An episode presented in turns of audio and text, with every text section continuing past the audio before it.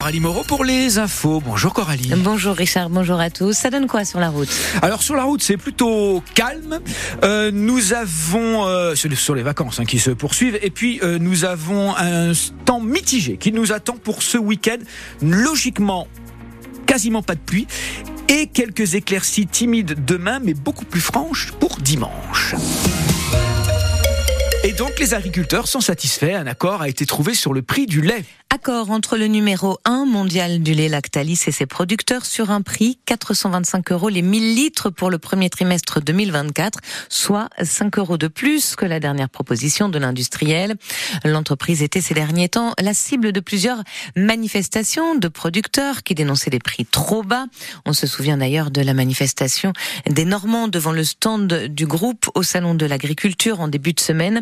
Alors aujourd'hui, Ghislain de Viron, le vice-président de la Fédération nationale des producteurs de lait, se dit satisfait enfin de l'accord. Au mois de janvier, le groupe Lactalis avait annoncé un prix payé aux producteurs de 405 eurotonnes.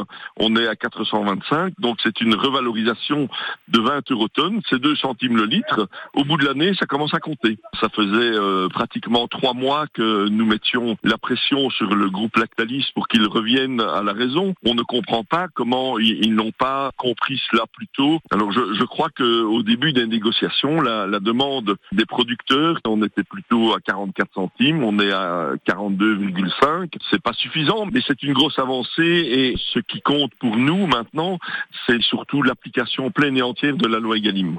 Et malgré cet accord, les tensions persistent entre les agriculteurs et le gouvernement. Les ministres de l'Agriculture, Marc Fesneau, et de la Transition écologique, Christophe Béchu, ont été hués et sifflés au Salon de l'Agriculture. Ils ont également été la cible de G2. Le chantier d'évacuation après l'incendie des immeubles verts et acier à Rouen n'est pas totalement terminé. La ville annonce une phase de travaux supplémentaires. Les deux dalles de béton de plus de 600 mètres carrés chacune vont devoir être enlevées, contrairement à ce qui était prévu. Sur le site a raviné le sol autour des dalles et des déchets se sont glissés dessous. Le même protocole que pour les débris est prévu. Le chantier débute lundi. La concession moto Yamaha de Desville-les-Rouen a rouvert ses portes aujourd'hui. Elle était fermée depuis huit mois après avoir été victime d'un incendie lors des émeutes de début juillet. Les obsèques aujourd'hui d'Alexei Navalny, l'opposant russe mort en prison, a été enterré dans un cimetière de Moscou. La foule des sympathisants réunis a scandé non à la guerre.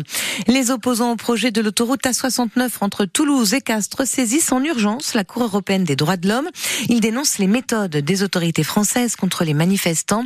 Une action alors que l'État vient d'être rappelé à l'ordre par le rapporteur spécial de l'ONU qui demande des mesures immédiates de protection pour les opposants à l'autoroute.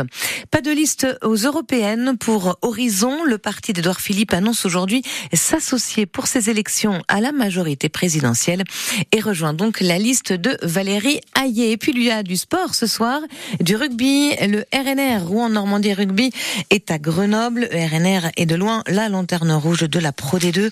En basket, retour de la Pro B. Rouen quatrième accueil Nantes, c'est à 20h au Kinda Arena.